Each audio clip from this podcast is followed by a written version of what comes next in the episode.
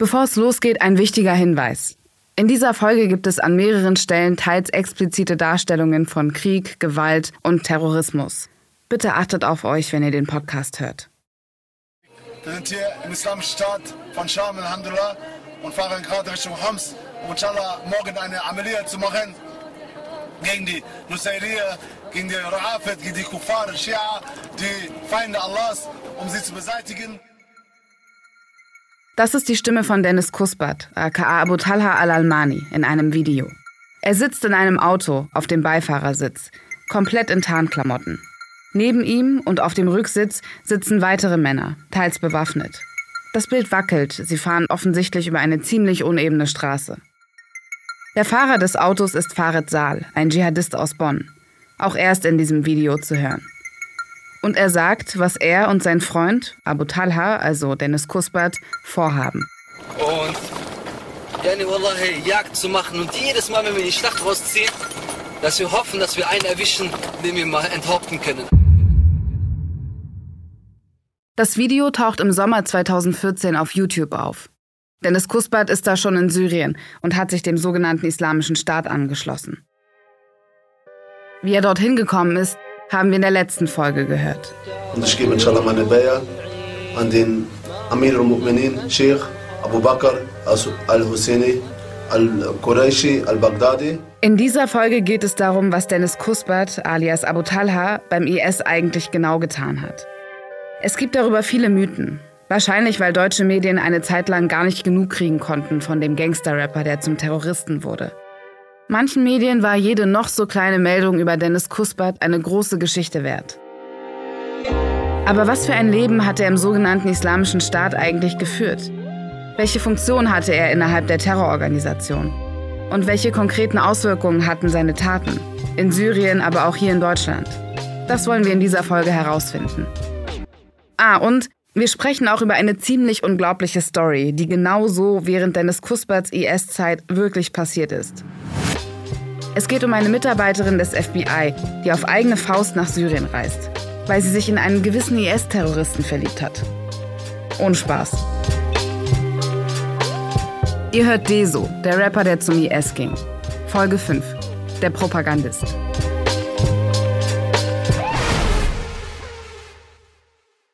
Zu Beginn der Folge müssen wir noch mal ein paar Monate zurückspringen, ins Jahr 2013. Da ist Dennis Kusbert noch nicht dem IS beigetreten, er ist aber schon in Syrien und stark radikalisiert. Gemeinsam mit anderen Dschihadistinnen reist er durch das Land und dreht diese Reise-Vlog-mäßigen Videos, über die wir in der letzten Folge gesprochen haben. Direkten Kontakt nach Deutschland hat er damals kaum noch, mit mindestens einer Ausnahme. Ich hatte mit ihm ab und zu mal, kann ich jetzt so sagen, wir haben ab und zu mal haben wir so E-Mails geschrieben. Das ist wieder Jermaine, der Bruder von Dennis Kuspert. Aber dann war ein Cut, dann war nichts mehr. Dann war wie auf weiß nicht, weg. Mitte 2013 bricht der Kontakt plötzlich ganz ab. Und von da an ging es ja dann los mit diesen ganzen Hiobs-Botschaften. Im August 2013 macht ein Gerücht die Runde. Dennis Kuspert soll tot sein. Umgekommen bei einem Luftschlag in Syrien gegen eine tschetschenische Rebellengruppe, der sich kurz zuvor angeschlossen haben soll. In einem Video, das kurze Zeit später öffentlich wird, sieht man, wie ein Mann hektisch auf einer Liege weggetragen wird. Erst am Ende des Videos erkennt man das Gesicht. Es ist Dennis Kuspert. Sein Kopf ist blutüberströmt. Viele denken damals, das ist das Ende. Auch sein Bruder Jermaine. Dieser ähm, Tiefpunkt in meinem Leben, 2013, das war dann alles so frisch. Dann kam noch eine Hiobs-Botschaft nach der anderen. Ja, hier und der ist da und der macht das und der ist tot und der ist das und das da. Und ich, ich kam nicht mehr, war für mich zu viel. Ich hatte dann meine Mutter angerufen. Ich meinte, Mama, ich habe jetzt drei Tage nicht geschlafen. Meine Gedanken spielen verrückt. Ich kann nicht mehr essen. Ich komme nicht mehr raus. Ich habe keine sozialen Kontakte mehr. Seit sein Bruder Deutschland verlassen hat, leben Jermaine und seine Familie im Ungewissen. Er kann Dennis nicht mehr einfach mal anrufen und fragen, was los ist. Außer den sporadischen E-Mails bekommt er seine Informationen vor allem über die Medien. Und die Todesmeldung gibt ihm den Rest. Mir hat dann jemand gesagt, damals, damals mit dem ich, ja, du hast eine Depression. Ich sag, was ist das? Ja, und ich hatte das auch, du bist so und so und du bist so und du musst, musst, du musst behandelt werden, weil das ist nicht gut. Dann taucht im Dezember 2013, also ein paar Monate später, ein neues Video auf. In dem ist Dennis Kusper zu sehen. Und zwar ziemlich lebendig. Er erzählt, dass er im Koma lag und monatelang behandelt wurde. Und er sagt das hier. Allah hat für mich noch nicht geschrieben gehabt, dass ich sterben soll. Und Alhamdulillah, heute sitze ich hier und ich kann euch nur sagen, meine lieben Geschwister im Islam, ich werde meine Arbeit weitermachen, Fisabilillah. Es wird weiterhin Nashids geben, es wird Gedichte geben, es wird Dschihad geben, es wird Durus geben, inshallah, bis Allah mir die Shahada gibt. Aber es dauert nicht lang, bis die nächste Todesnachricht die Runde macht. Im April 2014 vermelden IS-nahe Quellen, dass Dennis Kuspert als Selbstmordattentäter gestorben sei. Auch diese Meldung erweist sich wenig später als falsch. Die nächste Todesmeldung folgt dann im Herbst 2015. Und diesmal scheint es wirklich ernst zu sein. Sogar das US-amerikanische Verteidigungsministerium ist davon überzeugt. Ein Sprecher der US-Behörden bestätigte, dass der 39-Jährige bei einem Luftangriff in Syrien ums Leben gekommen sei. Ich habe mir schon so auf den Kopf zerbrochen. Ich habe schon so viele Tränen geweint deswegen. So viele. Ich kann gar nicht, konnte gar nicht mehr weinen. Ich konnte gar nicht mehr weinen. Es ging gar nicht mehr. Ich konnte, äh, es war immer so und so und so. Dann weinst du und bist traurig. Dann bist du, ach, hier ist er wieder. Dann denkst du so. Nach dem Schock der ersten Todesmeldungen ging es Jermaine zwischenzeitlich wieder besser. Er hat seine Frau kennengelernt und wieder mit Kampfsport angefangen. Aber das ständige Hin und Her setzte ihm zu. Es hat mich vorher verändert. Es hat was genommen aus meinem Herzen, dass ich das gehört habe. Das hat mich verändert als Mensch. Und wenn das drei, vier Mal passiert, so wie das ist, das verändert dich als Mensch. Extrem, extrem. Es macht was mit dir. Und äh, ja, und dann immer dieses, diese Ungewissheit. Was ist jetzt so, was ist wahr, was ist nicht wahr? Wem kannst du glauben, wem kannst du nicht? Diese Ungewissheit eigentlich. Das war das, was äh, mich in den Wahnsinn getrieben hat. Ich brauche wahrscheinlich nicht extra zu erwähnen, dass sich auch die Todesmeldung von 2015 später als falsch herausstellt. Die New York Times berichtet im August 2016, dass Kusbert den Luftschlag in der Nähe von Raqqa, das war damals sowas wie die Hauptstadt des IS, doch überlebt habe. Und irgendwann dachte ich mir bei jeder dieser Nachrichten, der ist ja unkaputtbar.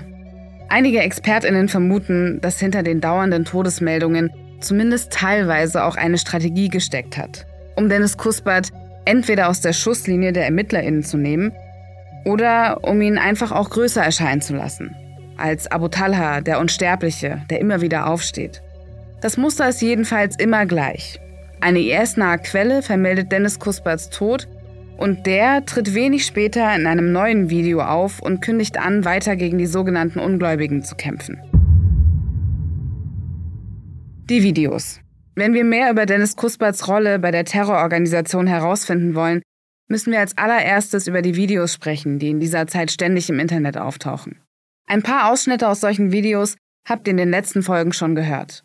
Die meisten davon sind inzwischen schwer im Internet zu finden. Viele sind sogar ganz gelöscht.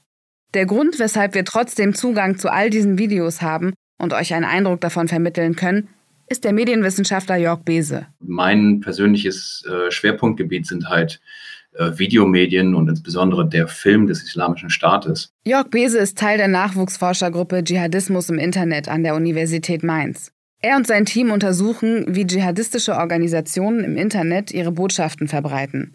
Dafür haben sie in jahrelanger Recherchearbeit ein riesiges Archiv an Videos, Audios und Texten zusammengestellt.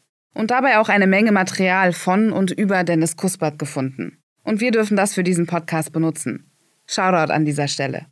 Wenn man sich durch die Ordner klickt, merkt man schnell, wie viel Material der sogenannte Islamische Staat und andere dschihadistische Organisationen im Internet veröffentlicht haben. Und das ist nicht einfach so passiert. Wir wissen, dass der Medienkomplex, es gab zeitweise an die 50 Medienstellen, davon denke ich über 30 im Kerngebiet Syrien und Irak. Und da gab es halt Personal, das sich darauf spezialisiert hat, Videos zu produzieren. Die saßen dann da und haben halt in einem Büro sich angeeignet, wie man ein Video schneidet, wie man eine Kamera hält. Das ist auf internen Dokumenten, die dann später rausgekommen sind, auch zu sehen, dass die sich auch gegenseitig geschult haben. Der sogenannte Islamische Staat nimmt die mediale Propaganda besonders ernst. Vermutlich im Jahr 2014 wird das Al-Hayat Media Center gegründet.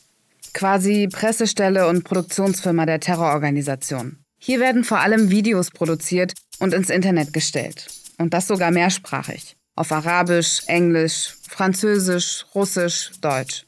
Mit den Videos will der IS weltweit Angst und Schrecken verbreiten, zu Terroranschlägen anstiften und vor allem möglichst viele Rekrutinnen anwerben. Denn die IS-Anführer brauchen vor allem eins. Menschen, die ihre extremen Ansichten und Ziele teilen und die bereit sind, dafür zu töten. Wohl auch deshalb hat die Propagandaabteilung innerhalb des IS eine sehr wichtige Stellung. Interessanterweise waren das bewaffnete Kameramänner dann, ähm, die auch in den Status des Mujahedin, also des Mujahid, erhoben wurden. Das Wort Mujahid kommt aus dem Arabischen und bedeutet so viel wie jemand, der Dschihad betreibt. Innerhalb islamistischer Terrororganisationen ist der Begriff eine Bezeichnung für diejenigen, die an vorderster Front kämpfen. Das heißt, die Medienarbeit wurde als gleichbedeutend, wenn nicht wichtiger sogar als die militärische Arbeit hervorgehoben. Wie wichtig die Propaganda für den sogenannten Islamischen Staat ist, sieht man teilweise auch an den Videos selbst. Die Inhalte sind extrem grausam und menschenverachtend. Aber viele der Filme sind sehr aufwendig und professionell produziert und folgen bestimmten Mustern. Ein wiederkehrendes Genre sind zum Beispiel Musikvideos von Kampfnaschids.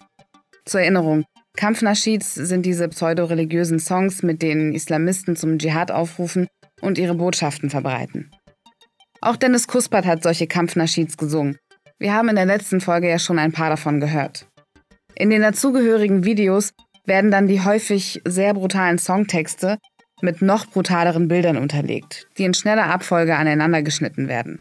Teilweise übrigens in HD-Qualität. Jörg Bese nennt diese Art der Videos Montage der Attraktion. Dann ist hier eine Märtyrertat und da äh, richten wir Leute hin und da gibt es ein Drive-by-Shooting und, und tausend verschiedene Sachen. Und da hast du aber das Phänomen, ja, da läuft auch Musik auf der Tonspur, da läuft ein Naschid, also ein Gesang auf der Tonspur, aber die Bilder gewinnen ein Eigenleben, weil die eine eigene Dynamik haben, die haben eine eigene Rhythmik, die sie wiederum vor der Musik hervorhebt. Und das steigert dann wieder den Eindruck, okay, das ist jetzt ja wie Hollywood. Diesen Hollywood-Vergleich liest und hört man öfter mal in den Medien. Jörg Bese sagt, wenn man den Vergleich aber wörtlich nimmt, ist das ziemlich übertrieben. Richtige Spielfilme oder Dokumentarfilme, die einer klassischen Hollywood-Dramaturgie folgen, hat es im IS nie gegeben. Ein anderer Vergleich, den eine britische Boulevardzeitung mal gemacht hat, Dennis Kuspert wäre der Goebbels des IS, also ein Propagandaminister. Welche Funktion Dennis Kuspert, aka Abu Talha, in der IS-Propagandaabteilung wirklich genau hatte, ist umstritten. Aber ein Propagandaminister war er definitiv nicht. Es ist gut möglich, dass Dennis Kuspert in der professionellen Medienproduktion des sogenannten Islamischen Staats gar keine so große Rolle gespielt hat. Tatsächlich stammen die meisten Videos, in denen er selbst zu sehen ist, aus der Zeit vor seinem offiziellen Beitritt zur Terrororganisation. Und auch die meisten seiner Kampfnaschids. Für die Propaganda der Terrororganisation ist er eine Zeit lang aber trotzdem enorm wichtig. Vor allem im deutschsprachigen Raum. Gerade für junge Menschen, die der IS vorrangig ansprechen will, ist Dennis Kuspert eine Identifikationsfigur. Und dank seines C-Promi-Status als ehemaliger Berliner Gangster-Rapper sind Aufmerksamkeit und Schlagzeilen garantiert. Wie zum Beispiel bei seinen Todesmeldungen.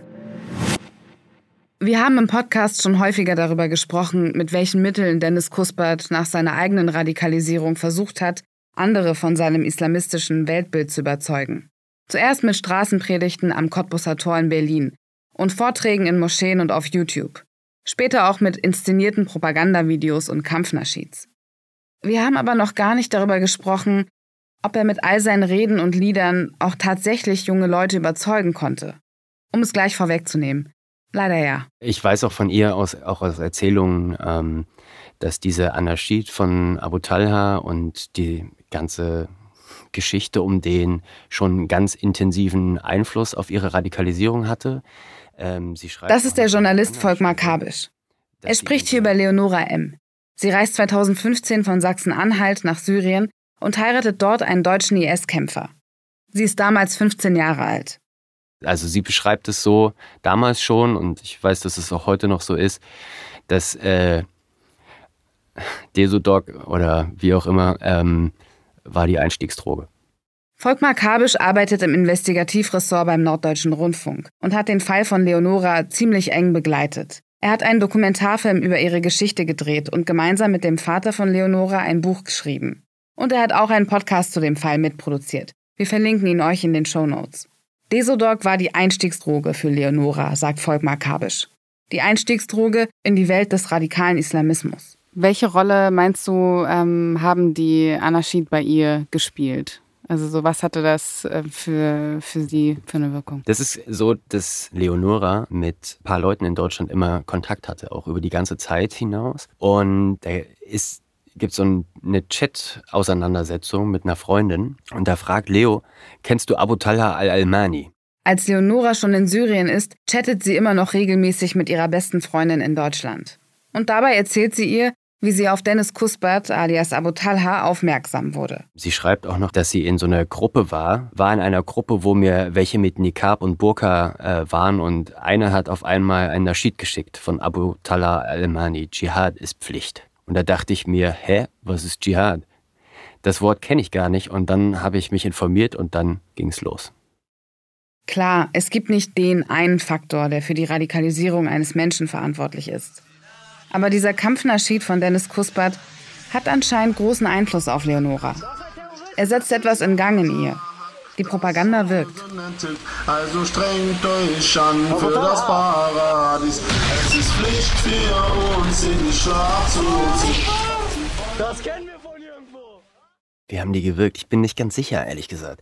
Ich habe immer extrem gelacht, weil die natürlich äh, äh, wirklich wirr sind und äh, aber irgendwie auch eingängig. Ne? Also ich wollte gerade sagen, hast du nicht nur Ohrwurm irgendwie äh, gekriegt, total, weil ich habe Ohrwürmer von Ja, allen. ja, absolut. Ähm, aber es ein Ohrwurm bedeutet ja nicht immer zwingend, dass, äh, dass es äh, qualitativ hochwertige Musik oder ähnliches ist. Ich glaube, dass die allermeisten das so hingenommen haben und ihn eben als äh, eine zentrale Figur wahrgenommen haben und jemand, der äh, irgendwie Leute mitnehmen kann und äh, einfach kommuniziert. Ich glaube, das ist auch ein ziemlich wichtiger Punkt. Das hat mich ein bisschen an das erinnert, was Manuelsen mir in Folge 1 über Deso als Rapper gesagt hat. Ihr erinnert euch vielleicht. Ich glaube, dass er weniger für seine äh, Rap-Skills bekannt war, anstatt dass er für seine Persönlichkeit bekannt war. Weißt du, ich meine? So, er hat auf jeden Fall eine, er hat auf jeden Fall eine sehr, er hat eine er hat Persönlichkeit halt, Charisma. Ähnlich war das bei Dennis Kuspert möglicherweise auch beim IS, vermutet Volkmar Kabisch. Und wie viel Anteil die Anarchid dabei hatten oder eher es so um so eine Persönlichkeit gegen so eine Galionsfigur äh, da bin ich nicht ganz sicher. Da wäre ich, wär ich auch vorsichtig, da mir ein Urteil zu bilden, weil ich mir schlicht nicht so richtig jemanden vorstellen kann, der sagt, boah, weil die Anarchid da sind irgendwie und die so eingängig sind, muss ich jetzt unbedingt äh, zum islamischen Staat. Leonora ist übrigens 2020 wieder nach Deutschland gekommen. Also fünf Jahre nachdem sie die Einstiegsdroge Desodog geschluckt hat, wie Volkmar Kabisch sagt. Die deutsche Regierung hat sie aus einem Gefängnis in Nordostsyrien zurückgeholt. Als ich Volkmar Kabisch interviewt habe, hat gerade der Prozess gegen sie begonnen. Es gibt drei Anklagepunkte gegen Leonora. Mitgliedschaft einer terroristischen Organisation, Verstoß gegen das Waffenrecht und Beihilfe zum Verbrechen gegen die Menschlichkeit. Denn in ihrem Haushalt in der syrischen Stadt Raqqa soll eine Zeit lang eine versklavte Person gearbeitet haben, die Leonoras Mann gekauft haben soll. Es ist möglicherweise kein Zufall, dass ausgerechnet Dennis Kuspert Leonoras Brandbeschleuniger in die Radikalität gewesen ist. Und nicht irgendein anderer deutscher IS-Kämpfer, von denen es zu dieser Zeit einige gab.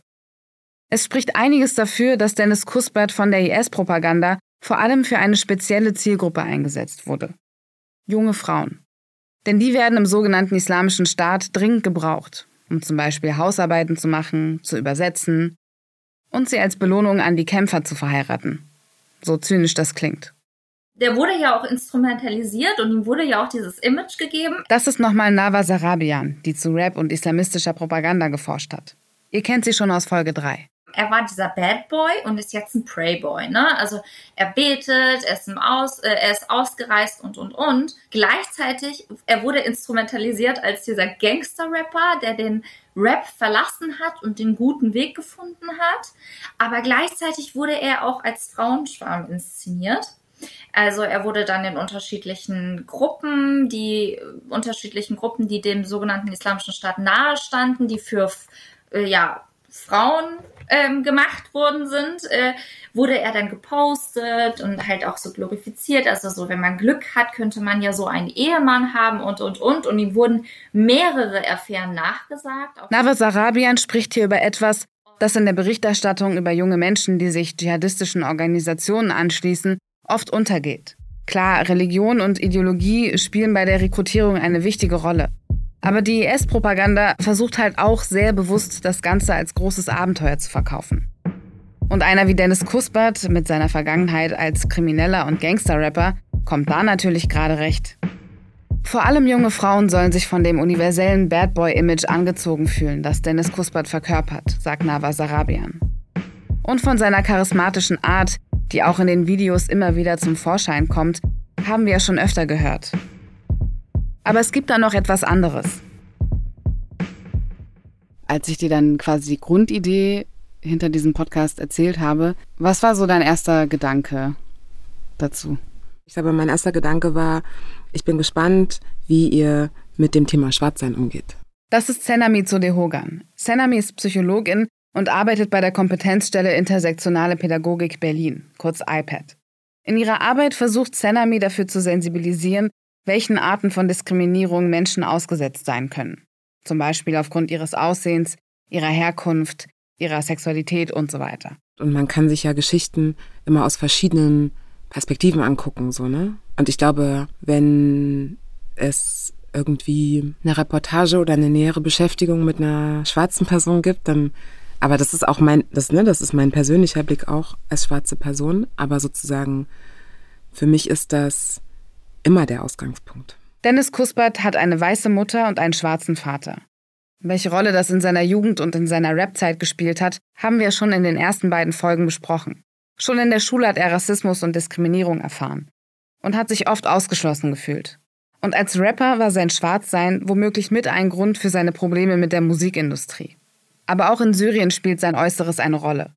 Im sogenannten Islamischen Staat gibt es nur sehr wenige Schwarze. Dass ausgerechnet Dennis Kuspert als prominentes Gesicht des IS zum Beispiel in IS-nahen Chatgruppen geteilt wird, ist deshalb schon auffällig. Und es ist kein Zufall, meint Senami. So, natürlich werden schwarze Menschen sehr oft als Aushängeschilder benutzt, um keine Ahnung, was für Projektionen und Zuschreibungen zu bedienen, die nicht schwarze Menschen mit schwarzen Menschen verbinden, so. Wenn also ein schwarzer Mensch von einer Terrororganisation wie dem IS als Aushängeschild benutzt wird, dann hat das wahrscheinlich auch einen Hintergrund, nämlich um ihn als Projektionsfläche zu nutzen. Für Ängste, für Begehren, für Schuld, für Aggressionen, für Begehren, Sexualität, also so, solche Sachen. Also schwarze Menschen zu objektivieren, ist ja so eine Art Fantasy-Dump von nicht schwarzen Personen. Selami vermutet deshalb, dass Dennis Kuspert gerade auch wegen seines Schwarzseins für die Propaganda und Rekrutierung des sogenannten Islamischen Staats so interessant war. Dennis Kuspert, so viel ist sicher, kommt der Terrororganisation damals ziemlich gelegen. Er schreibt Melodien und Texte, die die Botschaft des IS in die Welt tragen. Seine Geschichte garantiert Schlagzeilen, und das nicht nur in deutschen Medien. Und er wirkt anziehend auf potenzielle Rekrutinnen, vor allem junge Frauen. Für seinen Bruder Jermaine ist die Lage deshalb klar. Der sogenannte Islamische Staat hat Dennis Kuspert offensichtlich ausgenutzt. Die haben ihn halt benutzt als Propagandawerkzeug, eiskalt, ganz. Und äh, die, die ihn richtig kennen und ihn lange kennen, mit ihm viel Zeit haben, die wissen, der ist auch teilweise ganz schnell mit irgendwelchen Sachen beeinflussbar. Also ganz schnell, ganz schnell. Jermaine weiß natürlich, was seinem Bruder vorgeworfen wird. Und er kennt die Videos. Aber er ist nicht davon überzeugt, dass sein Bruder immer aus freien Stücken gehandelt hat wie gesagt, man muss sich auch überlegen, wo man denn da ist. Und man kann nicht einfach, wenn man da unten ist und sagen, wisst ihr was, das gefällt mir alles nicht so, was sie hier so macht und so, ich gehe dann mal wieder. So läuft es nicht. So läuft es nicht. Wir haben in der letzten Folge schon über die psychologischen Strategien gesprochen, mit denen Angehörige das scheinbar unerklärliche Verhalten von radikalisierten Familienmitgliedern zu erklären versuchen.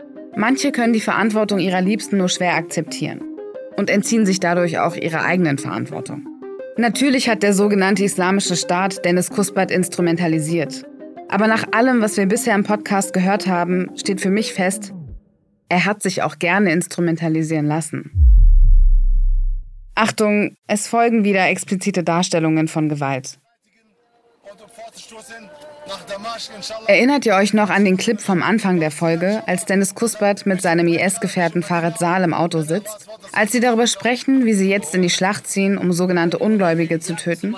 Die Aufnahme war an dem Punkt noch nicht zu Ende. Farid Saal sagt nämlich zum Schluss noch diesen Satz. Abu und ich, wir wünschen uns schon so lange, mit einem stummen Messer einen zu schlachten. Dennis Kuspert lacht über diese Gewaltfantasie, die Farid Saal beiläufig ausspricht. Dieses Video aus dem Sommer 2014 bleibt nicht ohne Folgen für Dennis Kuspert. Nur wenige Monate später wird es vom UN-Sicherheitsrat als Beweismittel gegen ihn genutzt. Der Sicherheitsrat setzt ihn im Februar 2015 auf die sogenannte Sanktionsliste für Personen mit Bezug zum IS und zu Al-Qaida. Auf dieser Liste stehen Personen, die im dringenden Verdacht stehen, Mitglieder oder Unterstützerinnen dieser Terrororganisation zu sein. Ziemlich zeitgleich setzen ihn übrigens auch die USA auf ihre Terrorliste. Dennis Kuspert gilt jetzt offiziell als weltweit gesuchter Terrorist. In der Begründung des Sicherheitsrats heißt es, Dennis Kuspert habe unter anderem eine Ausbildung als bewaffneter Kämpfer erhalten und seinerseits KämpferInnen für die Terrororganisation angeworben. Und ihm wird die Beteiligung an Kriegsverbrechen vorgeworfen.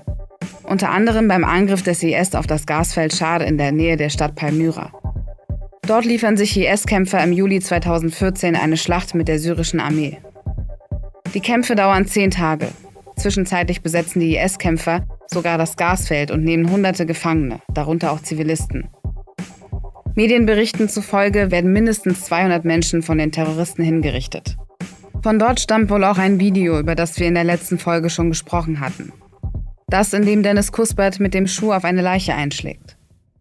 In dem Text des Sicherheitsrats wird noch ein weiteres Kriegsverbrechen zitiert, an dem Dennis Kuspert beteiligt gewesen sein soll. Im August 2014 begehen IS-Kämpfer ein Massaker an der Volksgruppe der Al-Shaitat. In der Nähe des Ortes Deir ez-Zor töten die Terroristen Medienberichten zufolge innerhalb von nur drei Tagen über 900 Menschen. Der UN-Sicherheitsrat und die USA sehen es als erwiesen, dass Dennis Kuspert bei beiden dieser Kriegsverbrechen zumindest vor Ort war. Wie genau er an den Kampfhandlungen und an den Hinrichtungen beteiligt gewesen ist, ist umstritten. Ob er selbst gekämpft und Menschen getötet hat. Wir haben eine deutsche Sicherheitsbehörde, die ihn schon während seiner frühen Radikalisierung auf dem Radar hatte, um eine Einschätzung zu Dennis Rolle im IS gebeten. Mein Name ist Gilbert Sieberts. Ich bin Abteilungsleiter in der Abteilung Islamismus, islamistischer Terrorismus beim Bundesamt für Verfassungsschutz. Mit Gilbert Sieberts habe ich das kürzeste Interview meines Lebens geführt. Fünf Minuten. Wir haben zwar noch eine ganze Weile länger gesprochen, aber das Mikrofon durfte nur für diese fünf Minuten angeschaltet sein. Das Bundesamt für Verfassungsschutz ist ein Inlandsnachrichtendienst. Er sammelt Informationen und Erkenntnisse über potenzielle Gefahren für die freiheitlich-demokratische Grundordnung.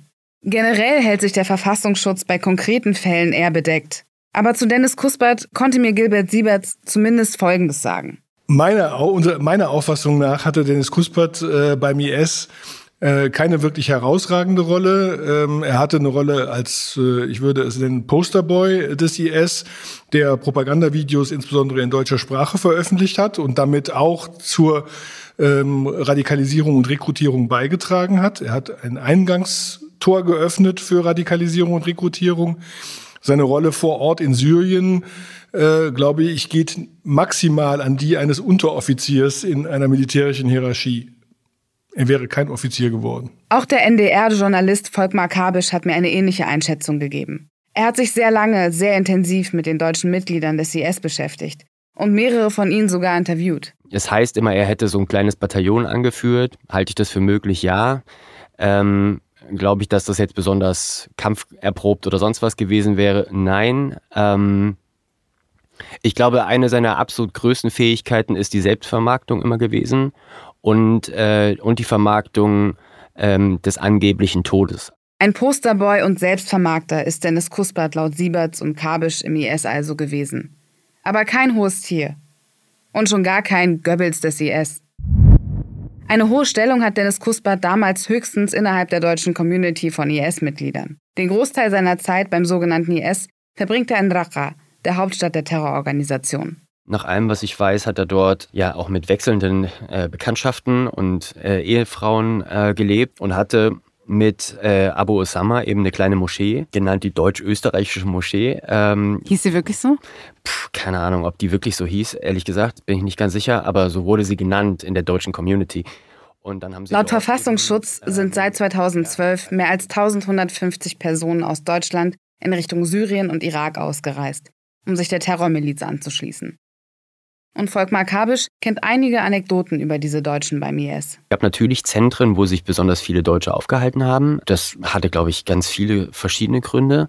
Aber die haben sich da einfach immer wieder getroffen, weil die kannten sich zum Teil aus Deutschland. Und dann, ich glaube, das ist irgendwie auch ein Stück weit was ganz Normales, wenn du in einem fremden Land lebst oder in einem Land, wo du vielleicht aufgeboren äh, bist, aber wo du nie einen besonders engen Draht zu der Kultur hattest, dann neigst du schon dazu, Leute zu treffen, die, äh, keine Ahnung, ähnliche Werte ist jetzt ein großes Wort, aber irgendwie die gleiche Sprache sprechen und im Zweifel äh, die gleichen Donald Duck-Hefte gelesen haben, wo du dich einfach austauschen kannst oder ähm, ja, so. Oder wo du nicht erklären musst, wer ähm, Helene Fischer ist. Und wenn man dann. Leonora hat immer Helene Fischer gehört. Wirklich. Mitten im IS-Gebiet Helene Fischer hören. Alles klar. Diese Vorstellung ist für mich einfach nur krass abgefuckt. Auch ein anderer Journalist hat damals Kontakte in die deutsche Community in Raqqa. Der Reporter Björn Stritzel. Er ist der Chefkorrespondent für Außen- und Sicherheitspolitik der Bild-Zeitung und hat jahrelang teils undercover in der islamistischen Szene recherchiert. Auch er hat mir von dem absurden und manchmal sehr deutschen Alltag im sogenannten Islamischen Staat erzählt. Und dann gab es eben auch in, in Raqqa bestimmte Treffpunkte, die stark frequentiert waren. Also gab es ein Restaurant, wo die alle Billard gespielt haben, die Deutschen, das war so sehr beliebt. Und Moment, in Syrien?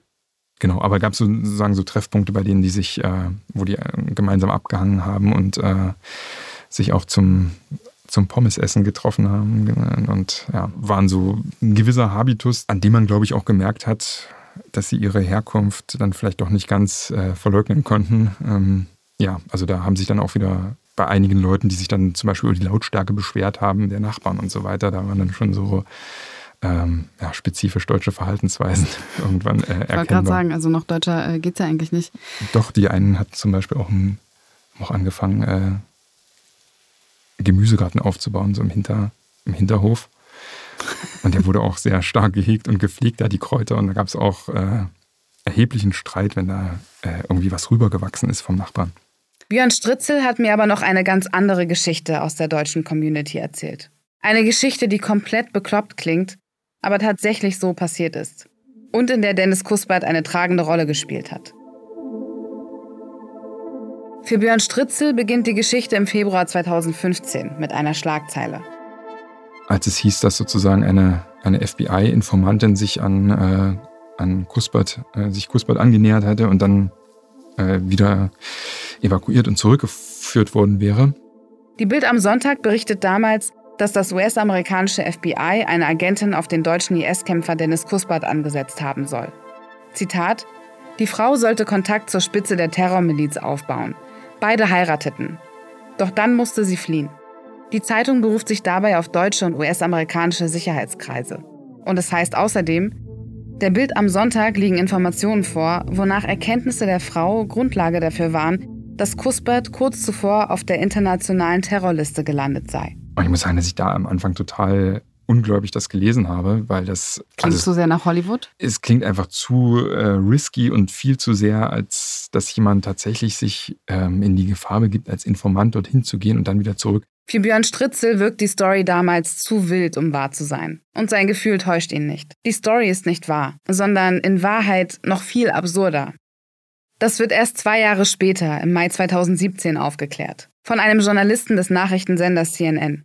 Er ist der Story um die angebliche Agentin, eine Frau namens Daniela Green, auf den Grund gegangen. Und was erst wie ein großer Coup des FBI ausgesehen hat, stellt sich plötzlich als großes Desaster für die Behörde raus.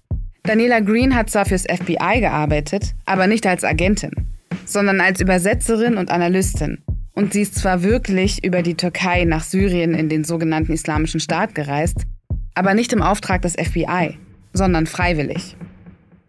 CNN berichtet damals, dass Daniela Green in Tschechien geboren und in Deutschland aufgewachsen ist und nach dem Studium in den USA als deutschsprachige Übersetzerin beim FBI angefangen hat. Anfang 2014 wird sie dort auf ein deutsches IS-Mitglied angesetzt. So steht es später auch in US-Gerichtsdokumenten. In den folgenden drei Monaten skypt sie offenbar mehrfach privat mit Dennis Kuspert, ohne dass ihr Arbeitgeber davon weiß. Was als nächstes kommt, klingt wie eine schlechte Netflix-Serie. Aber das ist alles vor Gericht in den USA bestätigt worden.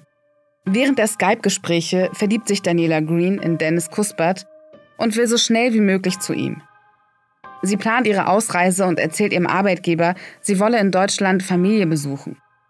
Tatsächlich fliegt sie aber in die Türkei und reist von dort weiter nach Syrien, in Richtung Raqqa, in die Arme von Dennis Kusbat alias Abu Talha al-Almani. Laut dem Gerichtsdokument heiraten sie vier Tage nach ihrer Ankunft. Keine zwei Wochen nach ihrer Ankunft bereut sie ihre Entscheidung offenbar zutiefst. Sie meldet sich per E-Mail zu Hause, schreibt von einem schrecklichen Fehler und dass alles zu spät sei. Selbst falls sie es aus Syrien rausschaffen sollte, in den USA droht ihr eine lange Gefängnisstrafe. Über ihre Ausreise steht nichts in den Gerichtsdokumenten. Nur, dass sie Anfang August 2014 wieder in den USA landet. Also ziemlich genau zu der Zeit, als Dennis Kuspert vermutlich am Ort des Massakers an der Al-Shaitat-Volksgruppe anwesend ist. In den USA bekennt sie sich schuldig, einer terroristischen Vereinigung beigetreten zu sein. Sie muss für zwei Jahre ins Gefängnis. Daniela Green selbst hat sich übrigens nie öffentlich zu dem Fall geäußert auch wenn sie regelmäßig von Boulevardreporterinnen vor ihrem Haus belagert und bedrängt wurde. Auch wir haben versucht, sie zu kontaktieren, über die Kanzlei ihrer Anwälte, aber keine Chance. Zeitsprung ins Jahr 2021. Wir haben gerade mit der Arbeit an diesem Podcast begonnen, als Dennis Kusperts Name wieder regelmäßig in der aktuellen Berichterstattung auftaucht. Zum Beispiel kurz vor Weihnachten 2021.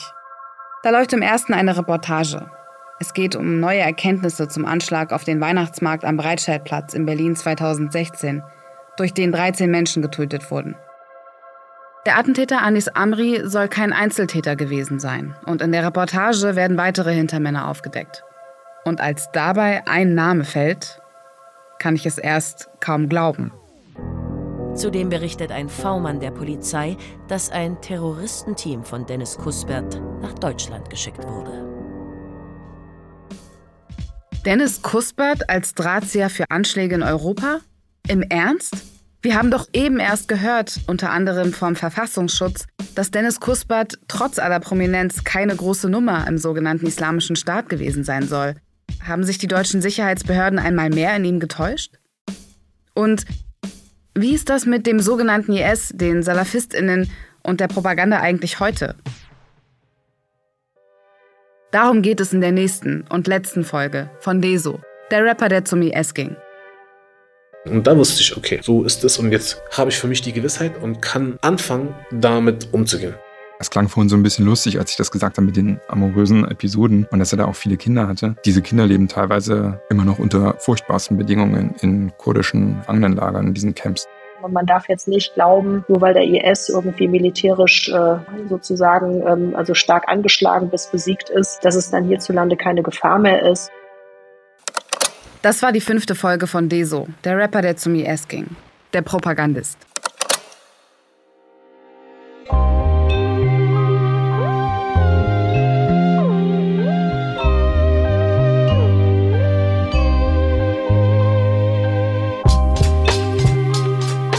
Wenn euch der Podcast bis hierhin gefallen hat, dann sagt das gerne weiter. Wir freuen uns über jede Empfehlung und jede neue Hörerin.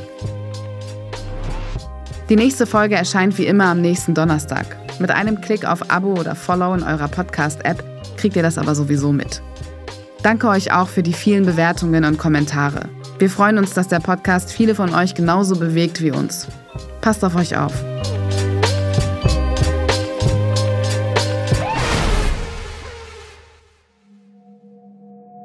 Deso, der Rapper, der zum IS ging, ist ein Podcast von Funk, produziert von ACB Stories und Cousin Productions. Moderation, Idee und Redaktion von mir, Azadeh Peschman. Sounddesign, Audioproduktion und Studio Engineering von Neda Sanai. Audio Assistance, Lane Hotz. Redaktion, Carlos Steurer. Story Editors, Viola Funk und Jan-Philipp Wilhelm. Managing Producer, Jan-Philipp Wilhelm. Executive Producers, Viola Funk, Davide Bortot und Azadeh Peschman. Story Advisor ist Jasmin Baumi. Fact-Checking von David Georgi und Amina Aziz. Sensitivity Reading Senami Zudihogan. Head of Audio bei ACB Stories ist Dennis Hürter. Redaktionelle Unterstützung von Markus Laton, Christian Erl und Julius Wussmann. Produktionssupport von Marc Übel und Isabel Wob. Formatentwicklung und Redaktion Cosmo, Daniela Wojtewitsch, Henrik Wilun und Shiva Schley. Redaktion Funk, Sebastian Göllner. Formatentwicklung Funk, Moritz Lupold. Partnermanagement Funk, Seda Demirok. Vielen Dank an die interdisziplinäre Nachwuchsforschergruppe Dschihadismus im Internet an der Uni Mainz für die Bereitstellung des Archivs.